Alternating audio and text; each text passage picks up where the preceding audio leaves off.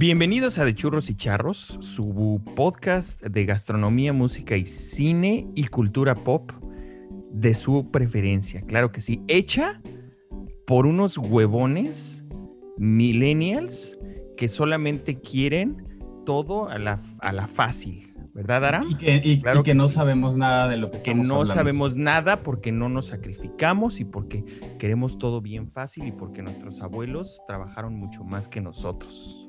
¿Cómo estás?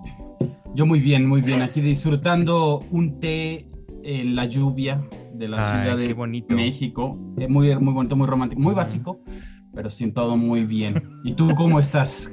¿Qué nos dicen los climas muy, de Ohio? Muy básico. La verdad es que Ohio tiene mucho que dar en cuanto a clima, porque se supone que ya es verano y pues sigue lloviendo y sigue haciendo un chingo de frío. Claro que sí. Aquí está entonces- muy, muy rara la onda, sí. Sí. Y pues bueno, eh, esta ausencia que tuvimos fue un poco por una vacación y un poco porque no teníamos a quién entrevistar.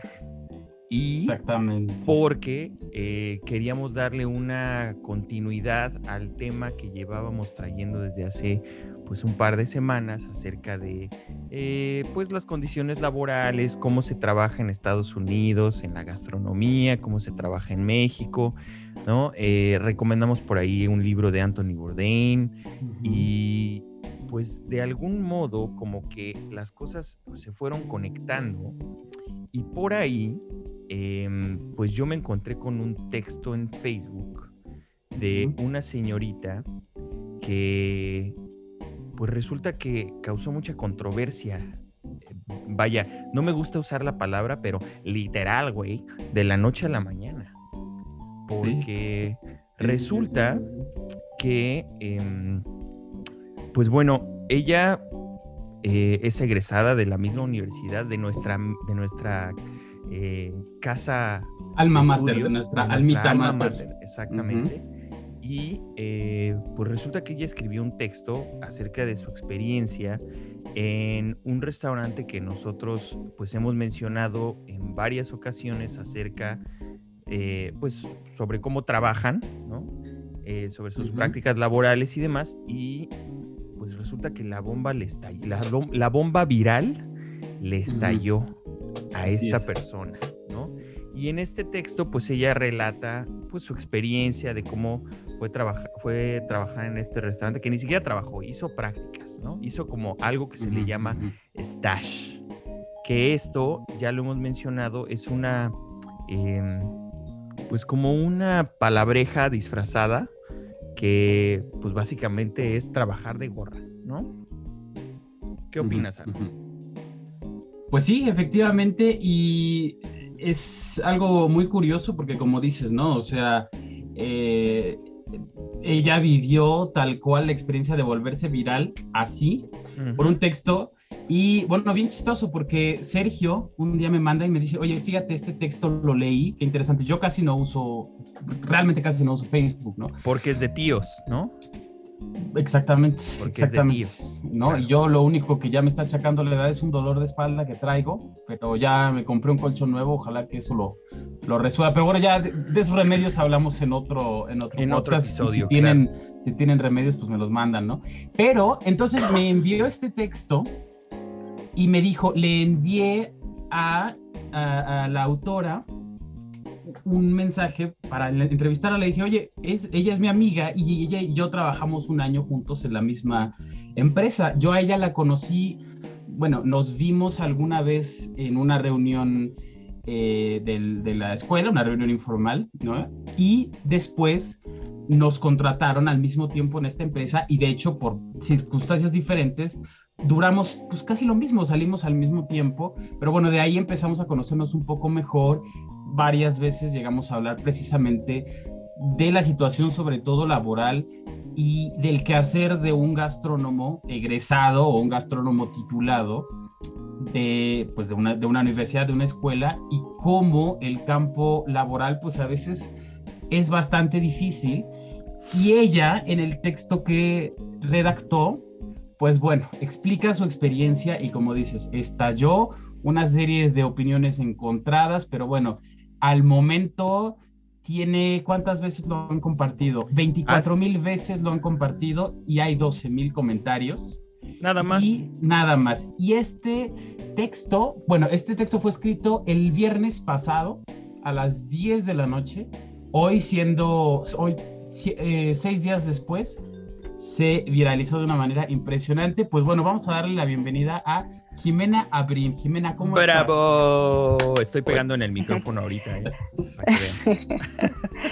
Hola, ¿cómo están? ¿Cómo estás, Jimena? Muchas gracias por esa bienvenida. Súper. En el ¿eh? micrófono. No, pero ahora sí, mira, hasta Sí, nos sí. pusimos a leer y dijimos, ahora sí. Sí, sí, sí. ¿No? Sergio hasta se puso el delantal atrás, así como Ah, diciendo, sí, aquí que hoy se va a hablar de Sí. Yo, también, yo también cocino, ¿eh? Exactamente, cocino. exactamente. Sí, sí, sí, vi Claro. el detalle de las tijeras. y Claro. todo. Ahí De pollero. De pollero. Las tijeras de ándale. pollero. Claro. Sí, a ver, pues sí. Jimena, este, Muy cuéntanos, eh, cuéntanos, bueno, tú, ya ya mencionamos, eh, saliste de la Universidad del Claustro de Sor Juana, eh, como nosotros, bueno, cuéntanos, eh, después de la universidad, bueno, tú tuviste varias experiencias laborales interesantes, incluso trabajaste afuera, eh, bueno, fuera de México, ¿no? Cuéntanos un poco cómo ha sido tu experiencia como gastrónoma egresada del claustro. Bueno, no del claustro, sino como gastrónoma egresada de una escuela de gastronomía. Pues bueno, para empezar, eh, ya que venimos de la misma escuela, sabemos que siempre nos decían que el ser licenciado en gastronomía no únicamente es estar en cocina, ¿no? Entonces, pues yo me, pues me, me quedó muy grabada esa idea y fui descubriendo diferentes campos de la gastronomía que me gustaban mucho, igual que la cocina. Entonces, siempre he sido una persona a la que le gusta aprender, entonces he pasado por el periodismo gastronómico, estuve dos años trabajando en una revista, estoy casi el último año de la universidad estuve trabajando en el periodismo. Eh, también, bueno, en la misma escuela se trabaja en, en- bueno, haces prácticas o haces tu pasantía, no sé cómo llamarlo, en el restaurante de la escuela. Y posteriormente, pues cuando terminé la carrera, seguí todavía un rato trabajando en el periodismo, unos meses, y después se dio la oportunidad de irme a Estados Unidos. Me fui a, trabajar en restaurantes. Este, trabajé en dos restaurantes diferentes del mismo chef. Este chef cuenta con una estrella Michelin. El- los restaurantes en los que estuve no eran los que tenían la estrella, sin embargo, pues estaban, era como también su tirada, ¿no? Llegar a, obtener algún tipo de, de más bien eh, la estrella, porque reconocimientos sí tienen, cuentan con varios, ¿no? Eh, después regresé a México, me habían ofrecido quedarme, pero no me había titulado. Entonces, para la visa de trabajo te piden la- el título universitario. Entonces dije, bueno, me regreso y termino de escribir mi tesis. Eh, regresé, adquirí este trabajo donde justo Aram y yo nos conocimos mientras trabajaba en mi tesis.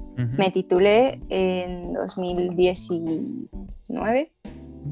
Que ya con todo esto de la pandemia, las fechas ¿Qué día saliste? se confunden Más bien, ¿Qué día bastante. saliste? ¿En qué año saliste de la universidad?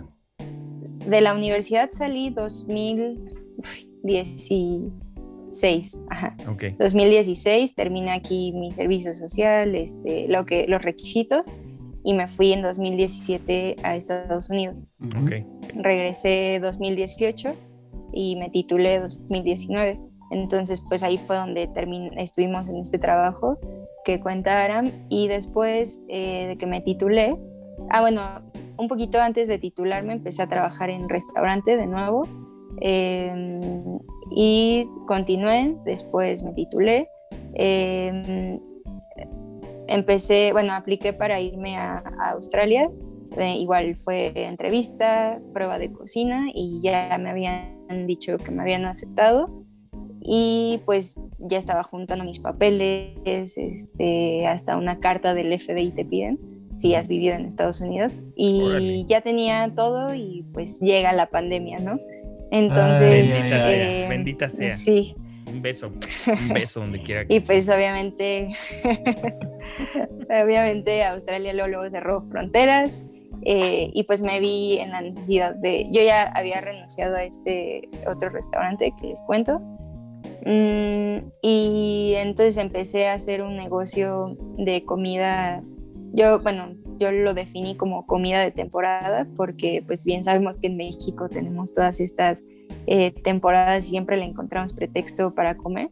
Entonces pues empecé a vender toda la comida que ya sabemos, eh, chiles en nogada, este, pan de muerto, todo, todo esto de temporada y empecé también a vender eh, comida a domicilio semanal. Entonces pues con eso me seguí de negocio y pues ya un año después empecé a desarrollar la, marca y en eso estaba cuando pues llegó esta oportunidad de, ir a hacer la prueba, bueno, me mandé mi currículum, me llamaron, fui a hacer la prueba y lo demás ya es historia, ¿no? Se resume a... Claro que sí, a ese texto que te ha hecho, que, le ha dado la vuelta al mundo, ¿no? El mundo gastronómico, mañana por lo cumple una semana. Bendita sea. Sí, pues sí, y también ya, ya hay gente que, que, no es del medio y que ya me escribe así de, ay, te vi, no sé qué, y incluso mi familia, ¿no? Que no les cuento, pero ya se enteraron y, así. Imposible no enterarse con 24 mil personas que lo compartieron en seis días, pues difícil que no se enteraran, ¿no? Pero entonces, bueno, Jimena, ¿no? Tienes bastante experiencia en cocinas y lo interesante y lo que antes de platicar y de, llegar a la carnita del, asunto de hoy, que es precisamente este texto, cómo, cómo surgió tu, tu, idea de plasmar tu experiencia en pues, un restaurante bastante famoso y todo esto, ¿no? ¿Cómo ustedes dos que han trabajado en el ámbito gastronómico en México y en Estados Unidos, bueno, nos gustaría que nos hablaras un poco precisamente, eh, ya que el tema es las, son las condiciones laborales en México, pues obviamente mucha gente tiene la idea de que trabajar en el extranjero es increíble y no necesariamente, ¿no? O sea, hay trabajos muy buenos en el país, en México, y trabajos muy malos en países como Estados Unidos y viceversa, ¿no? Claro que pues es muy diferente, ¿no? Pero justamente nos gustaría que, bueno, nos comentaras y también eh, con Sergio, cuáles son para ti las principales diferencias eh, entre trabajar en México y Estados Unidos? ¿Qué ventajas y desventajas le encuentras? ¿Alguna experiencia personal que te haya marcado como gastrónoma? ¿Cómo, cómo fue para ti? Pues sí hay una gran diferencia eh, en cuestión de, al menos de horarios y, sueldos, ¿no? Porque en los, yo voy a hablar, bueno, por lo que yo conocí en estos restaurantes que ya platiqué, el sueldo se pagaba por hora, creo que es parte de la ley en Estados Unidos, pagar, eh, al menos en restaurantes, era por hora y pues pagaban un poco más del mínimo. Em, cualquier minuto extra que trabajas te lo tienen que pagar y si era así, sí lo, lo comprobé. Y pues realmente yo trabajaba las... Eh, Llegaba a trabajar máximo 10 horas al día, pero te digo, ya eran, bueno, era cubrir tus 40 horas a la semana y pasadas las 40 horas antes del domingo, pues ya era pagar el, el, extra, ¿no? Eh, en cuanto a días de descanso, también se respetan. En mi caso, de repente algún chef me hablaba y me decía, oye, puedes venir, aunque fuera mi día de descanso, pero si yo decía no, no había ningún problema, ¿no? Muchas veces dije que sí porque pues justamente pues me gusta y era un, la verdad es que viví un ambiente de trabajo muy, muy eh, padre. Eh, trabajé con casi puros latinos en la cocina y pues aprendí bastante de ellos.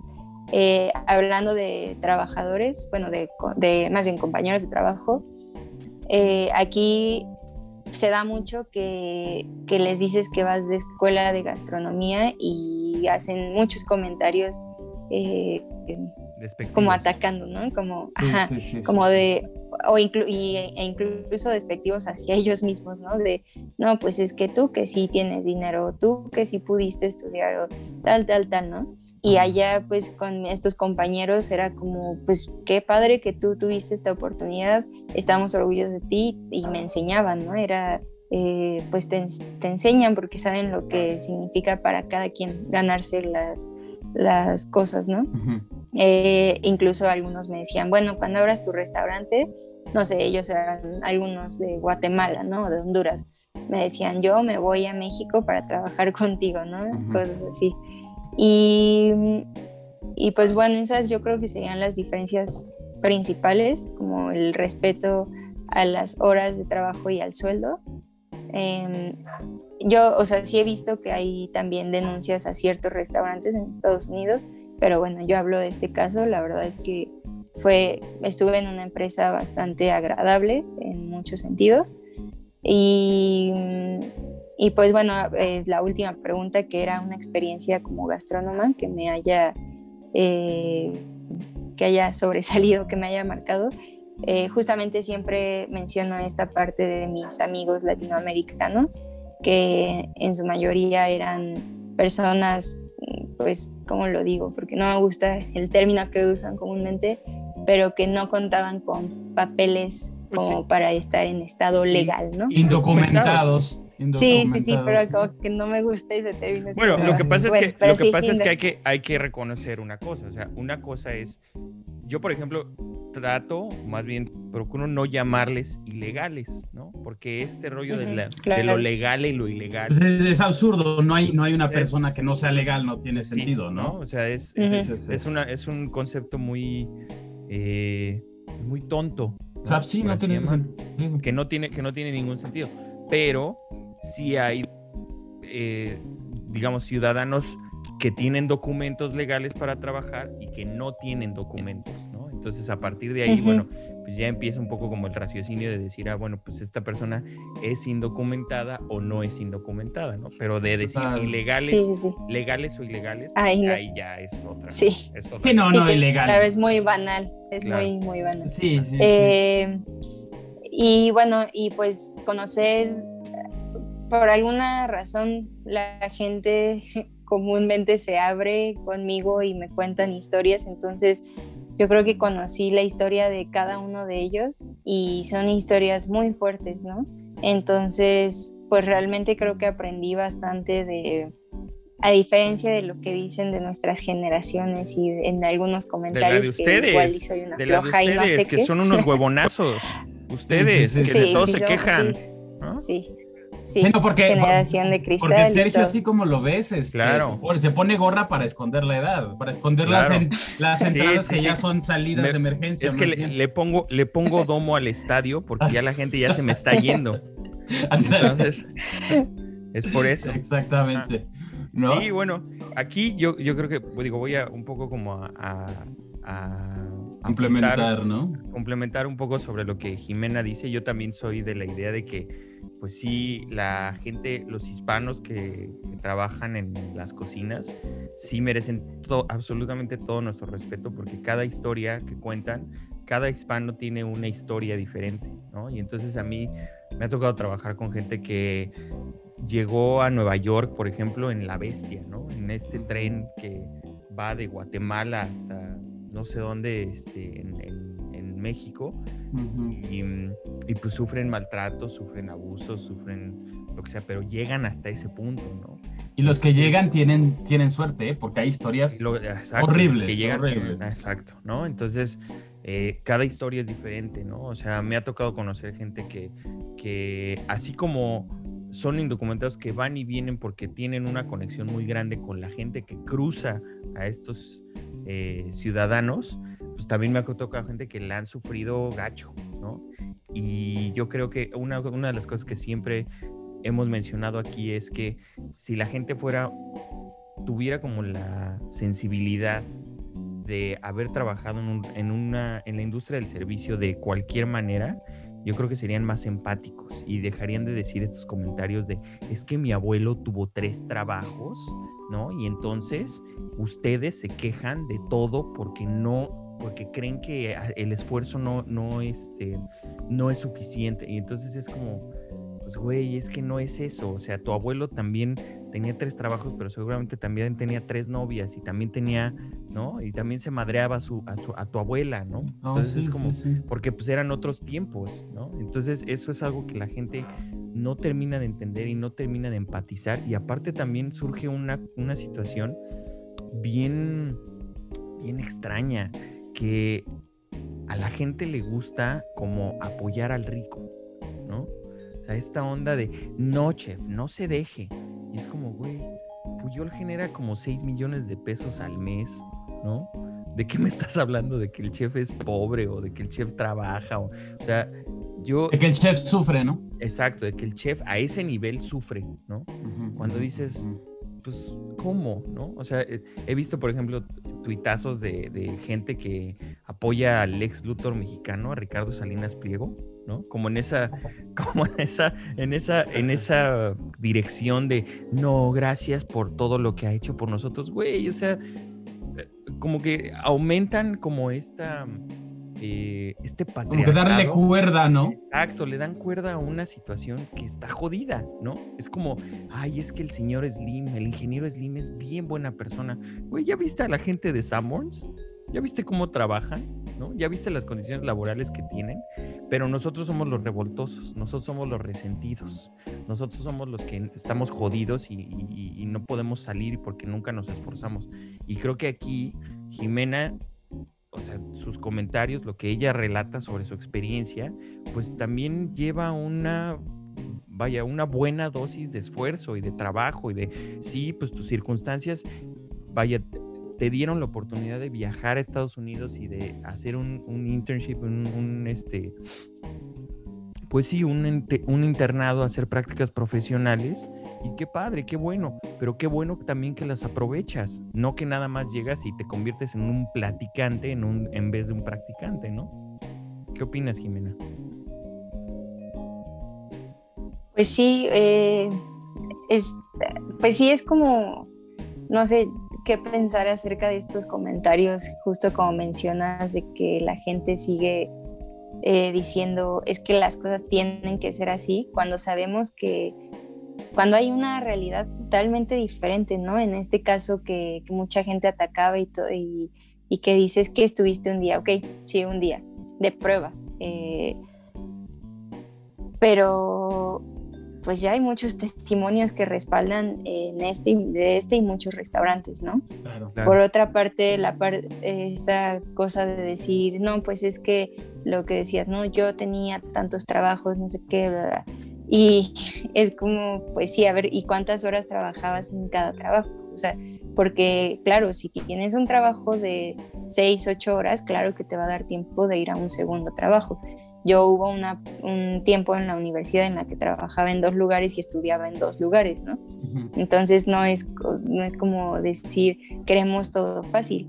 Y además también hay que ser muy objetivos en que actualmente la situación es mucho más difícil. o sea, somos tantos en el mundo que ya no hay lugar para todos. Incluso esta, pues esta idea este, tan bella de decir, no, pues es que quédate con los mejores chefs y tú vas a ser la mejor chef. ¿Quién te asegura eso? Nada, nadie. Y realmente, y realmente quién te dice que eres el mejor por tener ciertos nombramientos, por tener, estar en, porque tu nombre está en ciertos lugares. Está muy padre los que han luchado, los que han hecho lo que sea para haber llegado ahí, pero pues sí, siempre hay todo un equipo detrás también. Y, y pues a costa de qué y quién está dispuesto también a hacer ciertos sacrificios, hacer ciertas cosas para decir, ah, pues yo estoy ahí trabajando, ¿no? Sí, y además son las mismas, son las mismas eh, cúpulas de poder, son los mismos compadrazgos, son los mismos amiguismos. Tengo un amigo, por ejemplo, que trabaja en Europa, ¿no? Bueno, estuvo trabajando en Chicago eh, como siete años, no se dedica a la gastronomía, pero él siempre me decía, ¿no? Me decía, es que la diferencia siempre va a ser en esto, porque los dos venimos de escuela pública, pero en universidad eh, privada, ¿no? Y entonces él siempre dice... Con alma de pública, no lo olvides. ah, ah, perdón. Privada con alma de pública, claro. No lo olvides. Carmen Beatriz, un besote donde quiera que estés. y, es... y entonces él decía, pues es que la diferencia de estas personas que tienen estos puestos arriba es siempre va a ser el compañerito de banca de la primaria o de la secundaria o de la prepa, el compañerito de banca, ¿no? Y entonces eso, eso siempre lo menciona, el compañerito de banca, el compañerito de banca. Y entonces cuando tú empiezas a escarbar de dónde vienen estas cúpulas de poder, pues empiezas a escarbar un poquito y resulta que fulanito que está arriba, pues resulta que el subdirector o el, no sé, delegado, lo que sea, pues era su amigo en la primaria o eran, eran vecinitos de ahí de la cuadra o eran del, perdón, del fraccionamiento o cosas así por el estilo que van hilando, que vas juntando como los puntos y te das cuenta que pues siempre son los mismos círculos, ¿no? Y es muy triste porque eso pues no se acaba y nunca se va a acabar, ¿no? O sea, este podcast, debo de decirte Jimena que este podcast ha sido rechazado por mucha gente que son, o sea, que nosotros les pedimos una entrevista y al principio nos dicen, sí va, órale. De repente ya se empiezan a enterar que nosotros somos críticos de ciertos círculos o de ciertas personas por sus prácticas y de repente nos cancelan y nos dicen, ¿saben qué? No, voy a estar muy ocupado, ¿no? Y resulta que son gente que trabajan muy de la mano de ciertos personajes, ¿no? Con los que tú, que tú no conociste esa vez que fuiste a hacer la prueba a, este restaurante. Entonces, pues sí, es, es, es lamentable, es lamentable, pero pues así pasa. Ahora, te quería preguntar, por ejemplo, ¿tú crees que em, vale la pena sacrificarlo todo? O sea, en este sentido de, decir, de, estas opiniones que tienes como de a partir de tu, de tu texto, ¿no? Que te dicen, es que requiere mucho sacrificio. Y ¿Tú crees que vale la pena sacrificarlo todo? Depende por qué y para qué. Em, yo siempre lo he dicho que cuando yo, si yo llego a, dedicarme o a sacrificar mi tiempo excesivamente, o sea, ya hablando de muchas, muchas horas, será por mi negocio, tal vez suena muy ególatra, no sé cómo podríamos llamarlo. Em, pero al final pues creo que te justamente si es algo tuyo también pues tendrás pues sí, es, cierto, tú puedes administrar tu tiempo y todo eso, ¿no? Pero en mi caso, y creo que también es algo muy personal, en mi caso no vale la pena sacrificarlo. Tengo muchas, amo mi carrera, amo la gastronomía, creo que me he entregado bastante a ella, pero en mis valores o en, sí, en lo que yo valoro como persona, están muchas otras cosas, principalmente mi familia.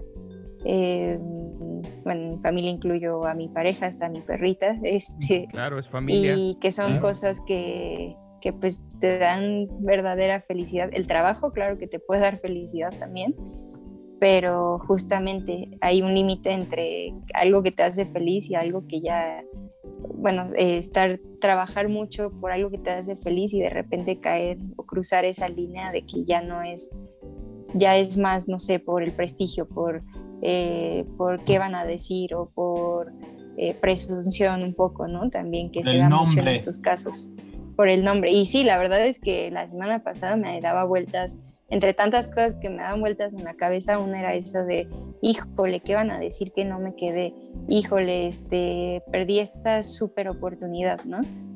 Eh, sí, claro. Y pues, no sé, ahorita me siento bien de mi decisión y, sigo reflexionando y tal como lo escribí ahí, de hecho fue una reflexión cuatro días después, cinco días después, estuve pensando todo este tiempo, ese tiempo, eh, pues Mm, supe dar respuesta de qué valía más y de que el sacrificio para ese lugar, para esa, esa empresa, para esas personas, para mí no valía la pena. Y claro. Yo, yo fíjate que con esto me gustaría añadir que eh, varios de los comentarios, bueno, yo lo que veo pues es una incapacidad de, de comprensión lectora, o sea, en ningún momento Jimena dice que si tú decides sacrificarte por el restaurante está mal, ¿no? O sea, aquí lo interesante es cómo, o bueno, lo que por ejemplo a mí me hizo reflexionar tu texto, eh, y fíjate que yo reflexioné mucho de tu texto y de los comentarios, ¿no? Porque hubo mucho apoyo, también lo vi, ¿no? Muchos compañeros de la universidad eh, dijeron, bueno, pues bravo por esta decisión, bravo por esta eh, eh, por esta balanza de prioridades, pero muchos otros se rasgaron las vestiduras diciendo, ¿cómo es posible que sin conocer el trabajo a fondo eh, puedas destrozar a este restaurante? ¿no? O sea, su reputación,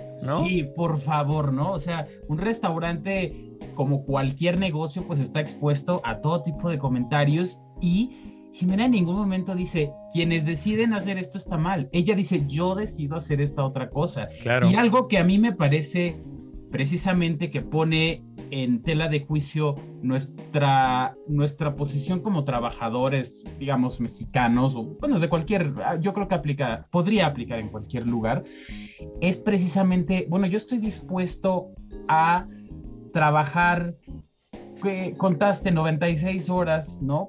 hiciste más o menos la eh, el cálculo que eran qué, como 30, bueno, ese lo hice yo, el de los 35 pesos.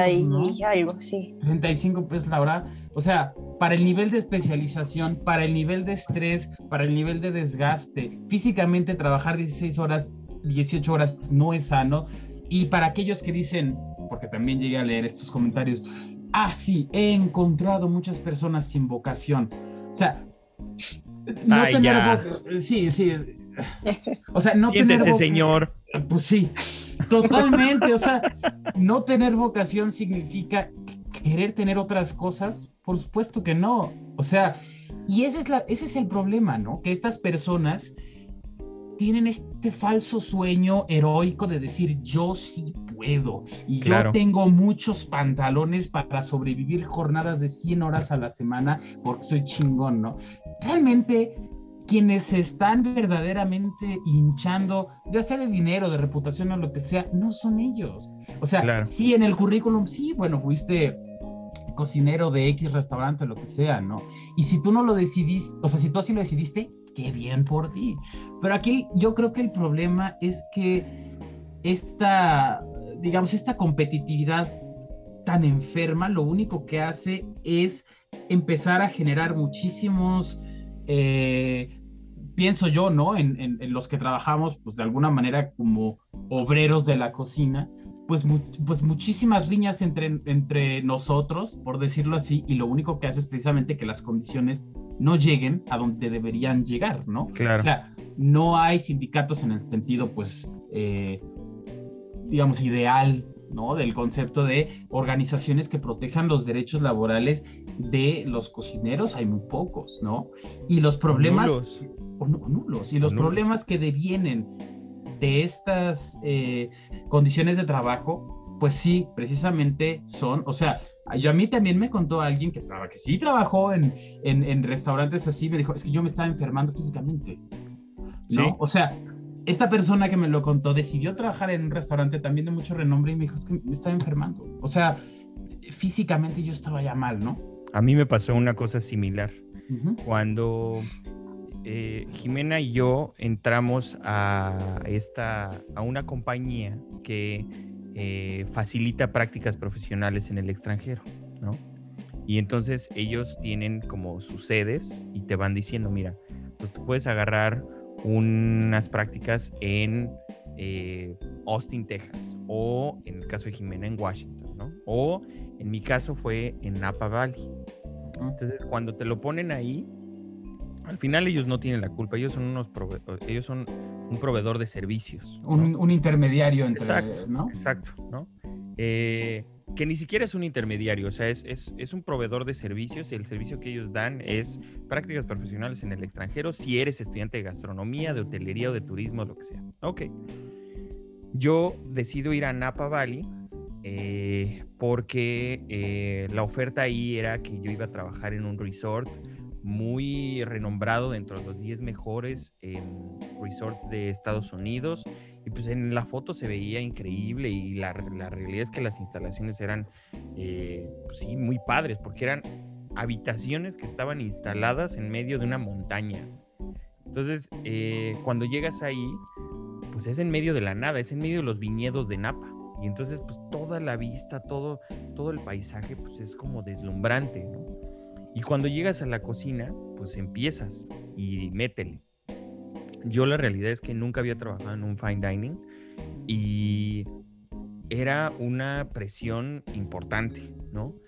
Yo no sabía trabajar en un fine dining y entonces para mí, a mí me resultó muy difícil al punto en el que cuando me avientan al ruedo, pues yo no sé qué hacer, entonces era como traer una papa caliente todo el tiempo y yo me empecé a enfermar justamente, ¿no? O sea, yo me empecé a enfermar como del estrés, ya no dormía, los días que descansaba todo el tiempo estaba pensando en lo que, lo que me había hecho falta y lo que me iban a dejar o lo que yo tenía que hacer de producción para cuando regresara otra vez a mis días laborales, ¿no? Entonces fue una carga de estrés muy, muy difícil que yo terminé diciéndole, ¿saben qué? Pues o me transfieren o me regreso porque yo ya no puedo más, ¿no? Al final pues me transfirieron a, a Orlando, Florida, porque ya no me estaba yendo bien. Y en Orlando pues ya fue una cosa más tranquila, ¿no? Ya fue una cosa mucho más controlada. Y unas condiciones laborales que aunque eran difíciles, no eran eh, exorbitantes, ¿no? No eran así agotadoras, como lo eran en Napa.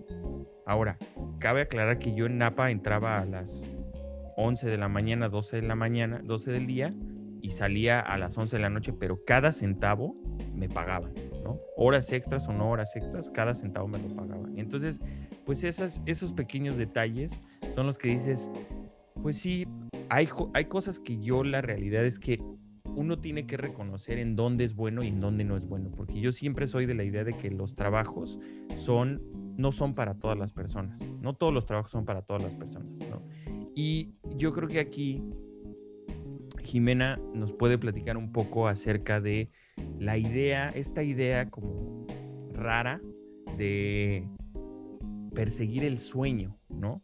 En cuanto a la posición que te da trabajar en un restaurante, cómo es trabajar en un restaurante en Estados Unidos y regresar a México, cómo la gente te percibe de esa manera. Mm. es muy complicado. Pues es que además inicialmente te venden una idea, ¿no? Hay muchas ideas alrededor de, del trabajo en cocina. Entonces tú llegas a una cocina sabiendo que va a ser estricta, sabiendo que te pueden hasta llegar a humillar y te haces una idea de que lo vas a aceptar, porque así es, porque así tiene que ser, porque así te tienes que aguantar. Y, y, lo que decía, ¿no? De que por aguantar ciertas cosas o por no aguantar, más bien el no aguantar es igual a no tienes vocación, es como, híjole, y se te mete horrible esa idea, porque pues si un chef, con que un chef, un cocinero te diga no sirves para esto, mucha gente se lo cree, mucha gente que yo conozco se lo ha creído y mejor se aleja de la cocina, ¿no? Claro. Entonces, eh, pues ya referente a, a, la parte de regresar de Estados Unidos y trabajar aquí, la verdad es que sí, pues uno se acostumbra muy rápido a lo bueno, ¿no? entonces, eh, entonces claramente, ¿no? Regresas y... Esa es una, esa es una de, las mejores frases que he escuchado últimamente. Sí, pues es que pues ya, sí, por, eso también ya voy no, a hacer. por eso ya uno no regresa, güey. Pues sí. Porque ya te gusta demasiado Sí. el McDonald's. Sí, sí, sí. Ya si te quieres ver más fresa, Shake Shack. Ah, el Shake Shack. Pero- Ándale. Oye, pero ya, te- ya lo tenemos aquí en México, entonces ya, Ya, ya, ya. para no extrañar. Sí, pero pues no es lo mismo pagar los 200 aquí que allá 9 dólares. Unos Claro. 10 dolaritos. claro. Lo sacas en una hora de trabajo allá, ¿no? Entonces, eh, o menos. Em, entonces, pues sí es, a mí, para mí sí fue un golpe de realidad regresar y decir, no, no vas, o sea, por más que quieras, no puedes aspirar a un sueldo como el que tenías, porque claro, tienes que, que también contextualizar en dónde estás, eh, en dónde estuviste y todo esto, pero al mismo tiempo te hace reflexionar de hasta dónde estás dispuesto a, a aguantar, ¿no? Eh, ciertos, eh, ciertas condiciones. Porque claro que hay muchos lugares también en México que tienen las condiciones apropiadas, este, pero eh, pues sí es, sí es difícil regresar y ver como que bueno, el sueldo es, vas a aspirar al mismo sueldo cuando te vuelvas chef ejecu- ejecutivo y no tengas tiempo para nada, ¿no? Ay, qué, Eh, qué- qué golpe tan duro. Sí, Este, mucha gente, pues siempre, ¿no? Es esta, los mexicanos tenemos mucho esta parte de sentirnos inferiores porque, bueno, sí, sí hay mucha historia detrás. Conquistados. Sí, exacto. Entonces, pues dices, ah, es que estuve en Estados Unidos, pues ya te ven como que quieres llegar a presumir o que quieres creer que, que decirles que sabes mucho. Y pues en mi caso había, en, el último trabajo en cocina que tuve, había una eh, señora que pues ella empezó en cochambre y era, se volvió así como la confidente de la dueña, ¿no? Entonces ella se las arreglaba para hacerle la vida imposible a todo mundo y de repente a mí me decía, uy, no, no, que sabes mucho, y o sea, cosas, comentarios así que no tenían argumentos, ¿no? Uy, muy de escuela, sí, sí, sí, muy de escuela, pero se te cayó una gotita de agua ahí, o sea, y dices, híjole, eh, pues sí, es, sí es un golpe, ¿no? Bueno, al contrario, hay mucha gente que lo aprecia eh, y bueno, en esta última experiencia justamente te pedían tener experiencia en el extranjero, ¿no? Em, y pues dices, bueno, entonces tampoco están aceptando a, o sea, no es un trabajo que esté abierto a todo mundo, porque en México, ¿quién o sea, no todo el mundo tiene la oportunidad de irse al extranjero. Claro. Eh, bueno, en mi caso, el mismo chef del restaurante de Estados Unidos nos devolvió lo que pagamos de servicio al, al pues al, ¿cómo decir? al anfitrión, a la, agencia, sí, sí, sí, a la agencia intermediaria. Em, pero bueno, no todos los restaurantes y hoteles te, te, regresan eso, ¿no? Oye, una eh, pues, pregunta, perdóname, perdóname, una pregunta, ¿cómo es eh, uno, uno, de los comentarios que hemos recibido ahora con, con la viralidad que nos has empapado, ¿no? Es eh, cómo es el acoso laboral ¿Existe el acoso laboral en, México, en las cocinas? ¿Existe el sexismo? ¿Existe el machismo? Sí, sí, sí, definitivamente. Eh, bueno, preguntas de México. Eh, el acoso laboral, sí, claro que existe. De hecho, eh, ahora que he recibido testimonios, ha habido denuncias como de yo dije que era alérgico a tal y aún así me pusieron a trabajar específicamente con ese ingrediente. Eso a mí se me hace acoso. Eh, está una, bueno, los gritos innecesarios, porque claro, en una cocina hay mucho ruido, hay mucho movimiento, de repente todos gritamos cuando estamos en la cocina, pero hay gritos que dices, ¿por qué? ¿Para qué? ¿Qué me quieres demostrar? Arriba el América, ¿no? Este, Arriba las águilas. El Cruz Azul, por favor. Cruz Azul campeón. Ojalá fueran esos gritos. Ándale. Este, una vez sí me peleé con alguien porque yo le iba a Pumas y él a la América y, ahí fue todo un rollo, pero bueno. este. Em, de acoso sexual también. Eh, yo una vez tuve que, que desertar de unas prácticas porque eh, de hecho, ese restaurante ni lo cuento en mi currículum porque pues hasta te dejan traumado, ¿no? Es como, yo tenía 20 años, el señor tenía que 40, 50 años y fue una experiencia muy desagradable, muy fea. Sí, sí, sí, y no solo él, ¿eh? a mí me tocó estar unos días en servicio y también los clientes, ¿no? Entonces también te cuestionas, no, pues si lo permiten por parte de los empleados, claro que lo van a permitir por, los, por parte de los clientes, ¿no? Claro. Siempre va a estar antes el cliente, o no siempre, no en todos los lugares. Eh, es chistoso, pero yo creo que todos estos movimientos feministas sí han servido y sí han concientizado también bastante. Eh, y cada vez se siente menos esta, o sea, yo si me preguntan, en esta última experiencia, ¿sufriste algún una diferencia por ser mujer o que hicieran un comentario al respecto, no. Pero sí está, lo que sí sigue muy marcado es las mujeres cocineras están en postres, bueno, en repostería o en cocina fría. Parrilla, sartenes, pues puros hombres, ¿no? Ah, o tortillas, ¿no? También mujeres, puras mujeres. Mm, producción en su mayoría son hombres, ¿no? Porque hay que cargar cosas, porque hay que hacer no sé cuántos litros de salsa, de sopas, etc.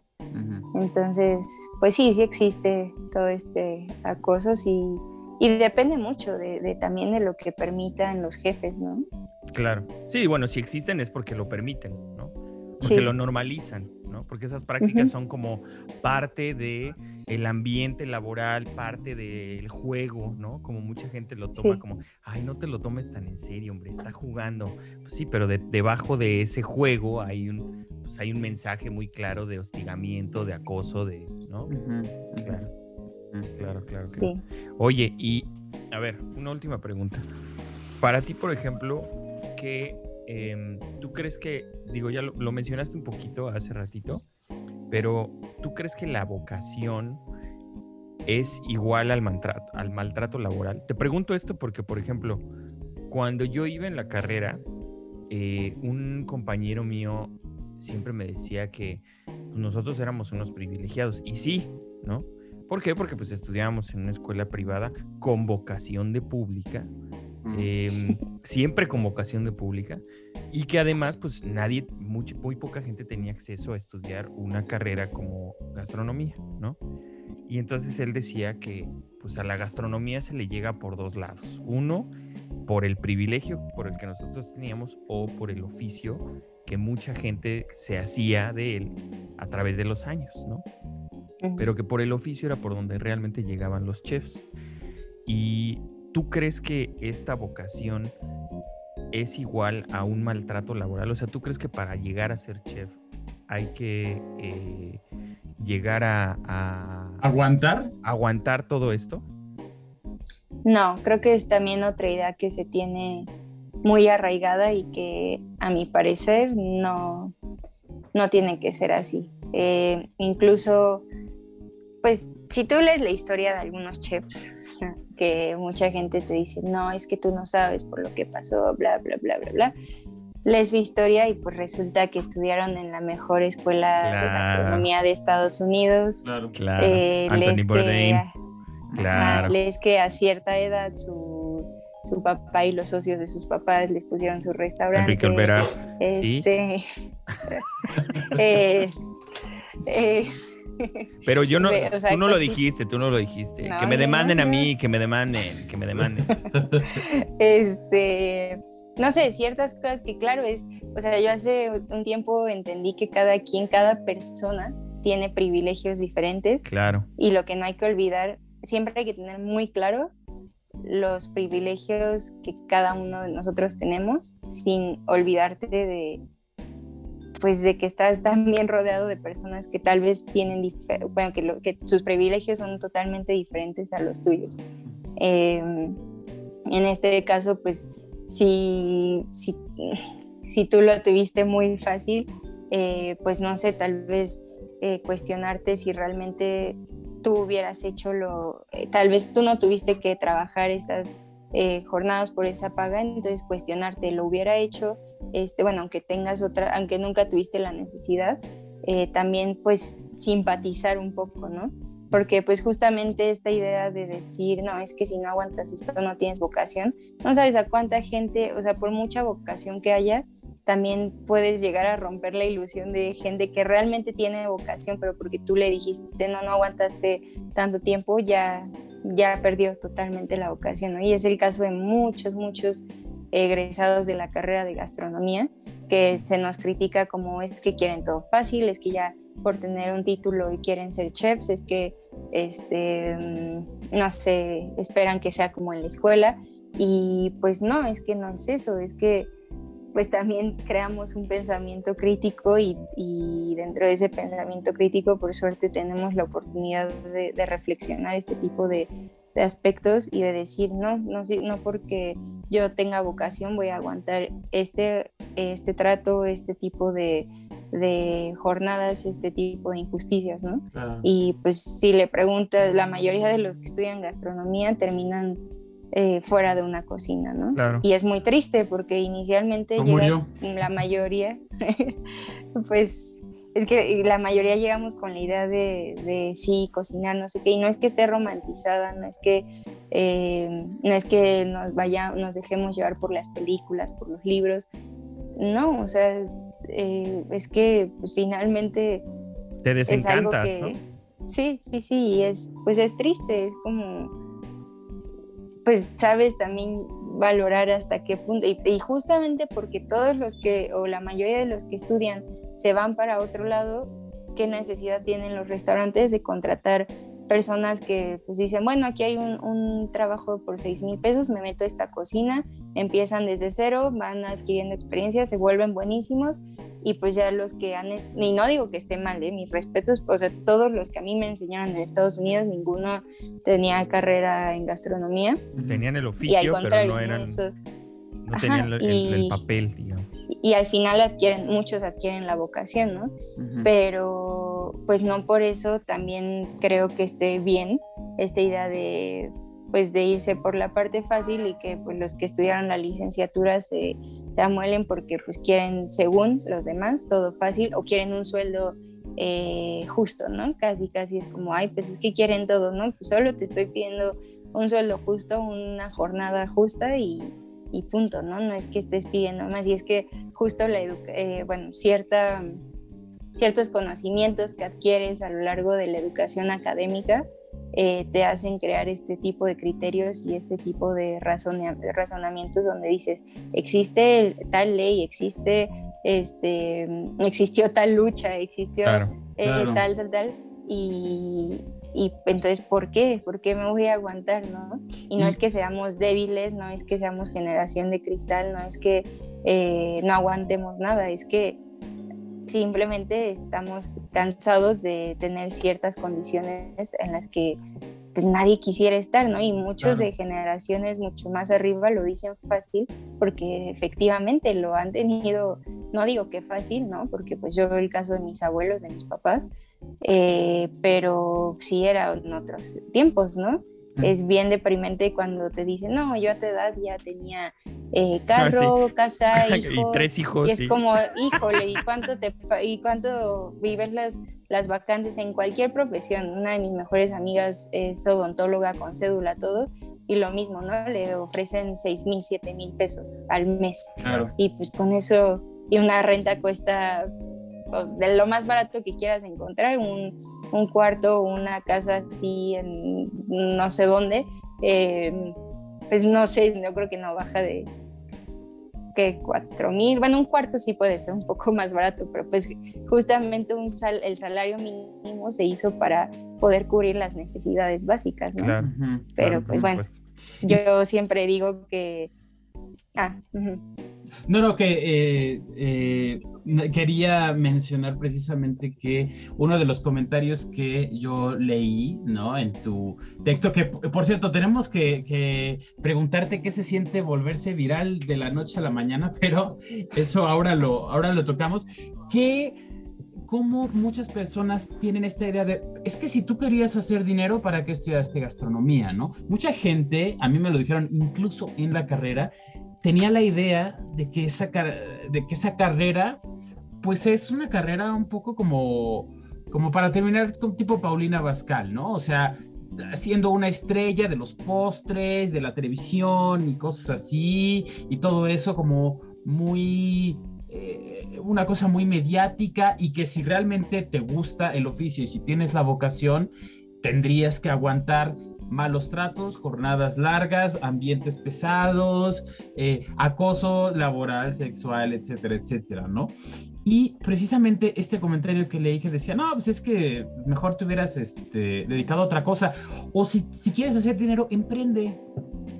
O sea, claro. ideas que yo creo que son personas que no tienen absolutamente pues ninguna noción precisamente de que no es, o sea, emprender tampoco es fácil, ¿no? Es que existe la idea, claro, como esta universidad o la gran mayoría de las universidades de gastronomía son privadas, es gente que tiene mucho dinero y gente que va a recibir el apoyo de la familia para ponerle su negocio, como precisamente decíamos, decían ustedes antes, ¿no? Y esta idea para mí tan enferma, lo único que propicia es que las condiciones de trabajo sigan siendo así, porque algo que además a mí, algunas personas, algunas personas incluso con, eh, digamos, en la universidad, personas de, no compañeros, sino maestros, ¿no? Incluso personas en la, en la dirección, que yo al claustro creo que tiene maestros increíbles y yo aprendí muchísimo de muchos de ellos,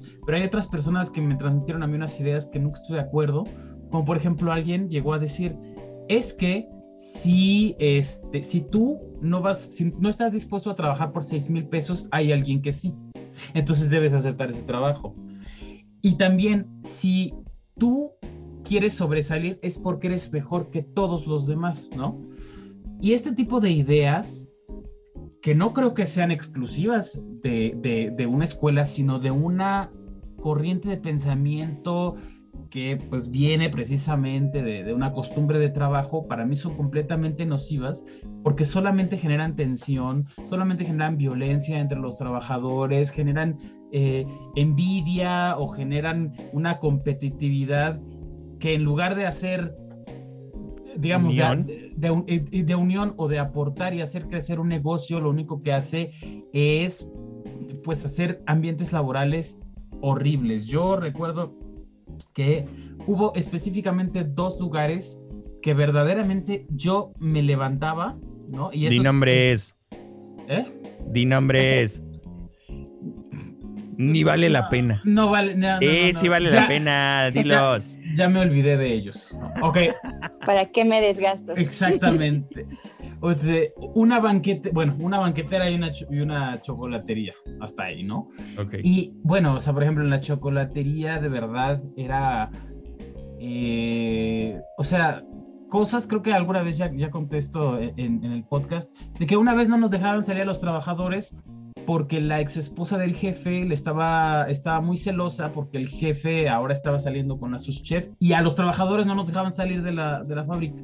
Claro, porque son cómplices. Ustedes, no, cosas, exactamente, ¿no? Cosas así.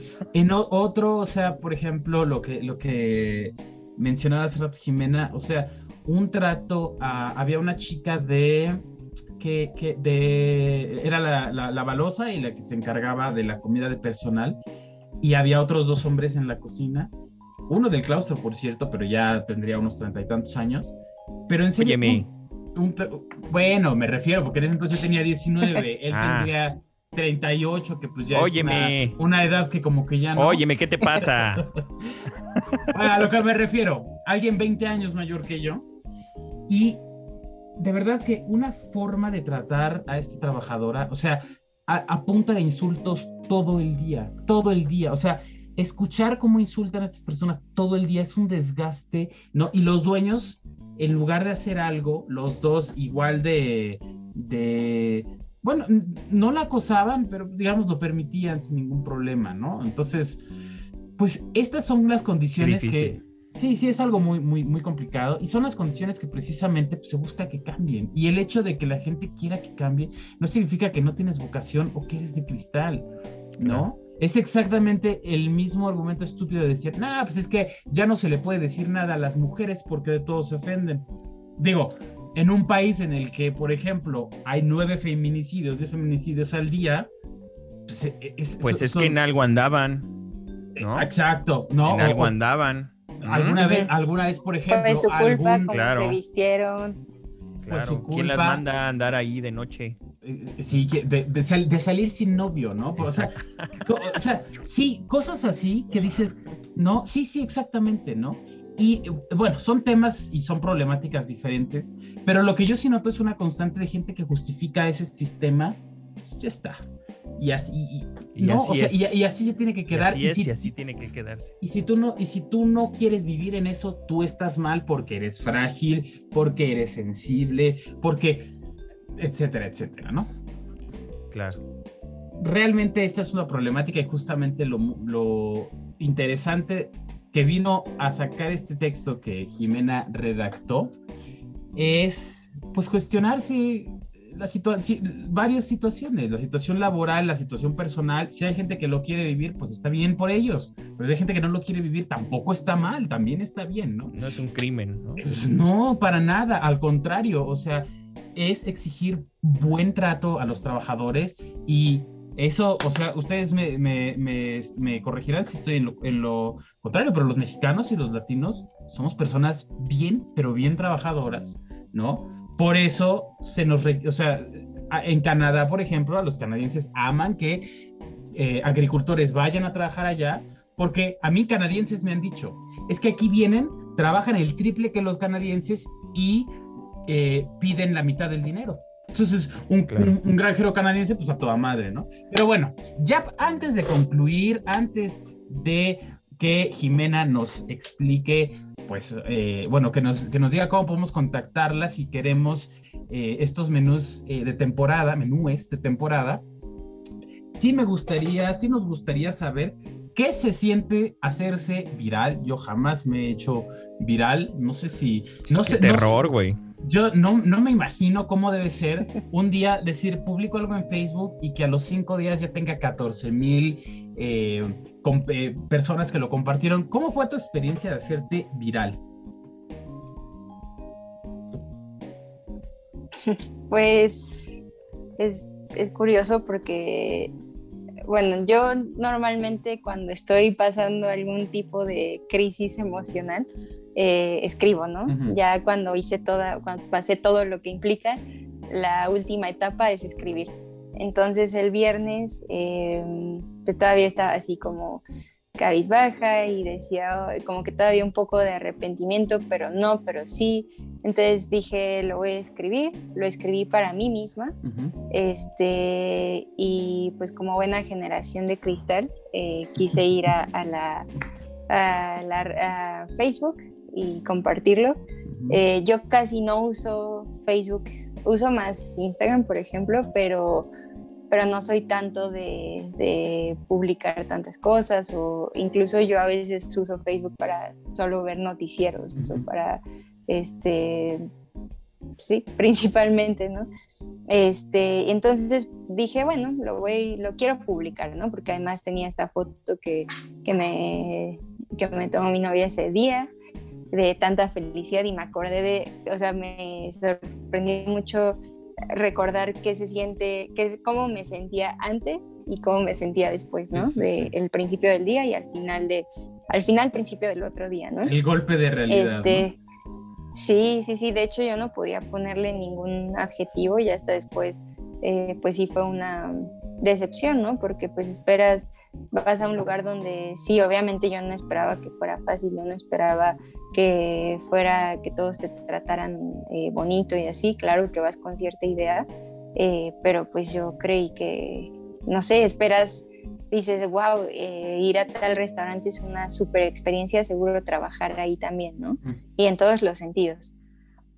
Entonces, pues ya lo saqué, lo, lo escribí y, ¿por qué no? Lo dejé público porque dije, bueno, la mayoría, bueno, muchos de mis amigos son de, gastronomía y pues igual y, no sé, no sé, solo lo dejé público, porque fue una reflexión, porque me gusta escribir y porque justo unas semanas antes alguien eh, me había dicho que, me había dicho, es que tú tienes mucho poder en tus palabras, no dejes de escribir, no sabes si le puedes ayudar a una o tantas personas, ¿no?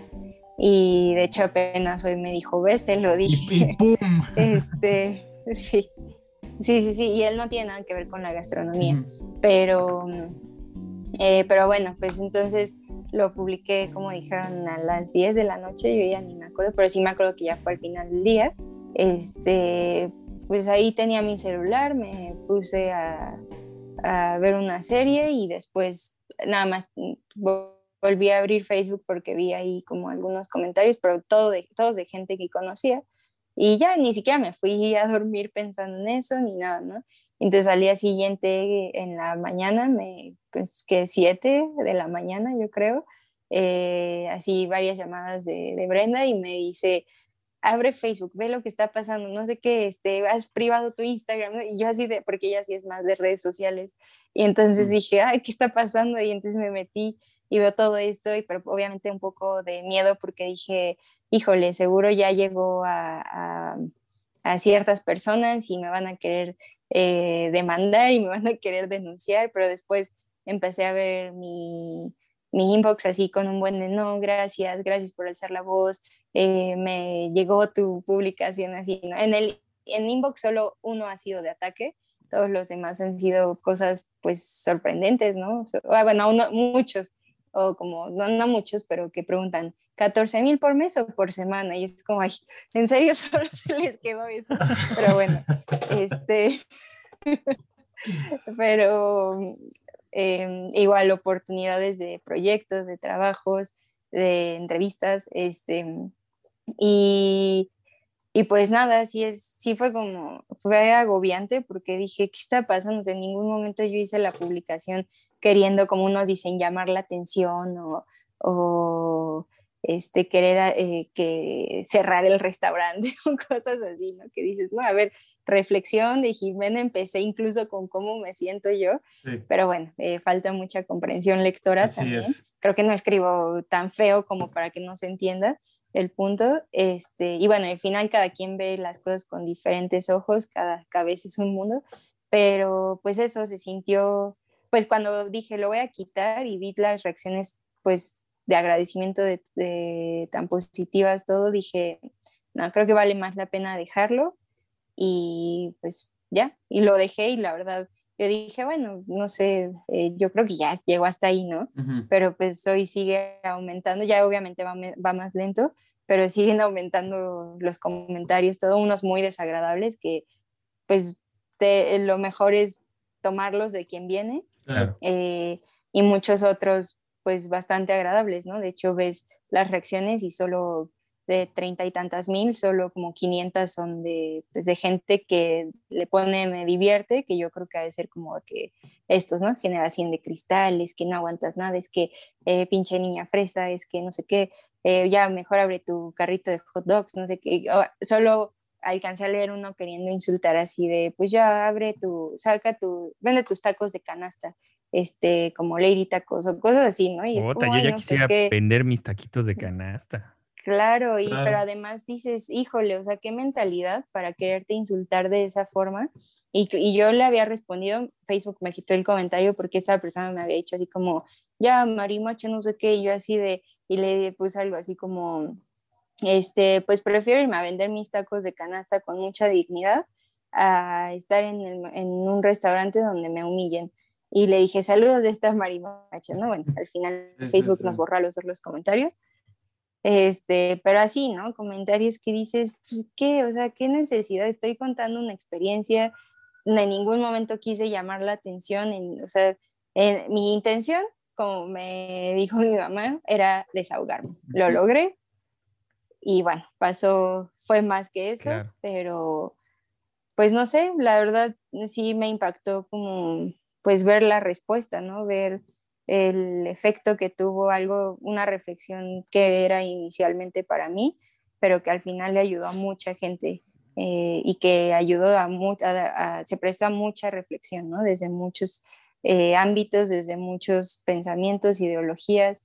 Em, y pues también si llegara a ser un cambio o si llegara a haber un cambio como por ahí, eh, ahí está circulando un comunicado del restaurante que realmente no sé si es real, si no, todavía no se sabe. Sí, sí es real. Eh, donde dice que ya van a ser dos días de descanso, ¿no? Me encanta eso. eso me encanta. Quiero, quiero. pues entonces digo, bueno. Quiero pues citar un poco el texto, porque sí me parece una, una cosa increíble que, que, que nos hagan el favor, ¿no? De hacer eso. Dice, eh, como todos ustedes saben, en Puyol llevamos años trabajando por mejorar las condiciones laborales de nuestro equipo. Sí, tú dando previo a la pandemia y de nuevo a partir de esta semana, dos días, no uno, dos días de descanso a la semana, de nada, y fines de, semana largos cada cinco semanas a todos nuestros colaboradores. Puta, gracias. Otorgando 10 días de vacaciones desde el primer año, no solo cumpliendo con todas las prestaciones de ley, sino superándolas. Vales de despensa, que su fondo de ahorro, Dice, pagamos los mejores sueldos de la industria y estos se registran íntegros ante el IMSS. Damos coaching y capacitación constantes a nuestros jefes de cocina. Ah, pero me encanta que ponen el arroba nuestros y nuestras. Jefes de cocina y sala para crear ambientes profesionales respetuosos y disfrutables. Puta, gracias.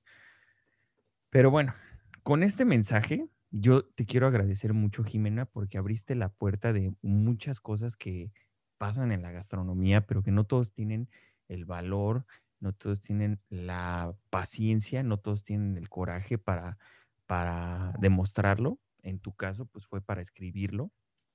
Y me da mucho gusto que, me da mucho gusto que seas amiga de Aram, por lo tanto ya eres mi amiga, sí señor. amiga nuestra y de, y de, y de este su podcast de confianza. Exacto, hecho por huevones de generación de cristal, que no se les olvide nunca. Y bueno, yo nada más igual creo Me encanta. Yo, bueno, Jimena, también eh, creo, porque además Jimena y yo ya habíamos platicado varias veces acerca precisamente de lo mismo, de, la situación del, del, quehacer del gastrónomo y de nuestras inquietudes.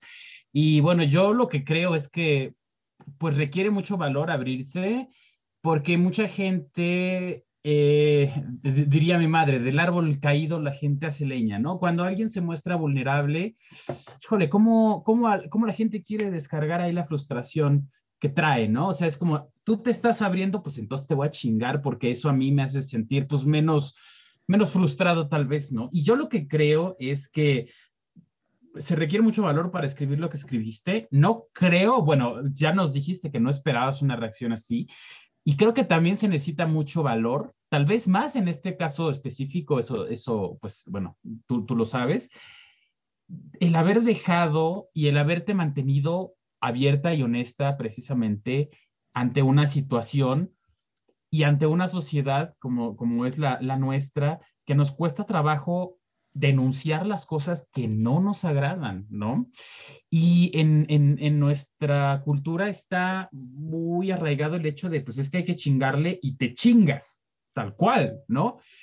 Y pues pues no, o sea, precisamente, y lo que decías hace rato, ¿no? O sea, movimientos sociales como el feminismo y todo esto ya empiezan a mover ahí la cosquillita de gente que a lo mejor ni siquiera se le pasó por la mente de decir, hay cosas que no están bien y que no las acepto, ¿no? Hay gente sí que, pues, quién sabe qué, tiene en la cabeza que dice, no, no, no, es que, pues, mi, abuela siempre vivió con su, con su esposo alcohólico y aún así salió adelante, ¿no? Pues, bueno, o sea, nadie merece ciertas cosas, por favor, ya la gente tiene que ir cambiando el chip.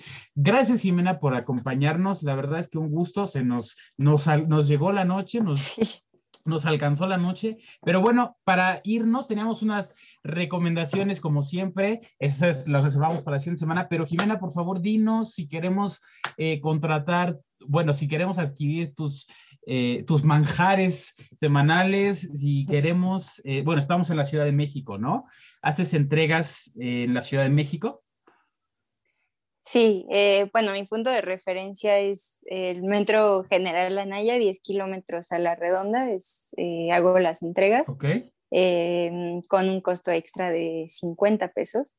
Em, y la página de, de, de, mi empresa es Jade, es XA de E, eh, cocina de temporada. En Instagram es jade-cocina. Perfecto. Bueno, pues eso ya este, lo iremos compartiendo también, eh, bueno, las imágenes. Y pues bueno, muchísimas gracias, Jimena. ¿Algo más que nos quieras decir?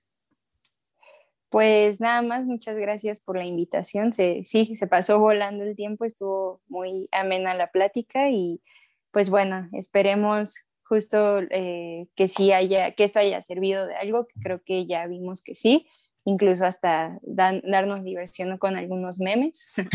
este, pero bueno, me, pues no sé, me sigue sorprendiendo y me sigue dando gusto que, que finalmente, pues algo, algún impacto causó, tanto positivo como negativo, y pues bueno, es también a lo que eh, te arriesgas cuando usas las redes sociales, ¿no? Pero pues bueno, tenemos, la verdad es que en esta época tenemos la, el arma de doble filo de, de, las redes sociales y pues bueno, siempre y cuando para mí es, es eh, muy satisfactorio haber visto tan buen impacto y que si al final el lugar tomó esta medida, qué bueno, eh, me alegro por la gente que, que está trabajando ahí, me alegro por los que van a entrar y por los que creyeron que perdí la oportunidad, que puedan tener la oportunidad de entrar, porque pues aún se encuentran ahí eh, opciones, ¿no? Para entrar. Porque está bien fácil, ¿no? También criticar desde un celular, una computadora, lo que sea. Eh, pero bueno, pues me gustó que se prestó para, para las diferentes opiniones, entre ellas pues aquí lo que acabamos de platicar y pues les agradezco mucho Gracias por la invitación. Pero Regresa muchas pronto. Este, Pero claro, ahora, eh, cuando, esta vez cuando- regresa a vivorear. No regreses a, a decirnos cómo te fue otra vez con tu, con tu texto. Esta vez regresa a vivorear en serio. Va, va, va, va. Me parece bien. Te, te- Muchas te has, gracias. te- te has convertido en lo que criticaste hace cinco minutos. Pero bueno, total, total, nosotros qué chingados sabemos, no sabemos nada de la vida. Bueno, cuídense. Pues Bueno, vámonos, igual. muchas gracias y pues nos estamos viendo. Síganos en redes sociales. Gracias. nos Síganos en redes sociales. Adiós. Chao, chao. Bye.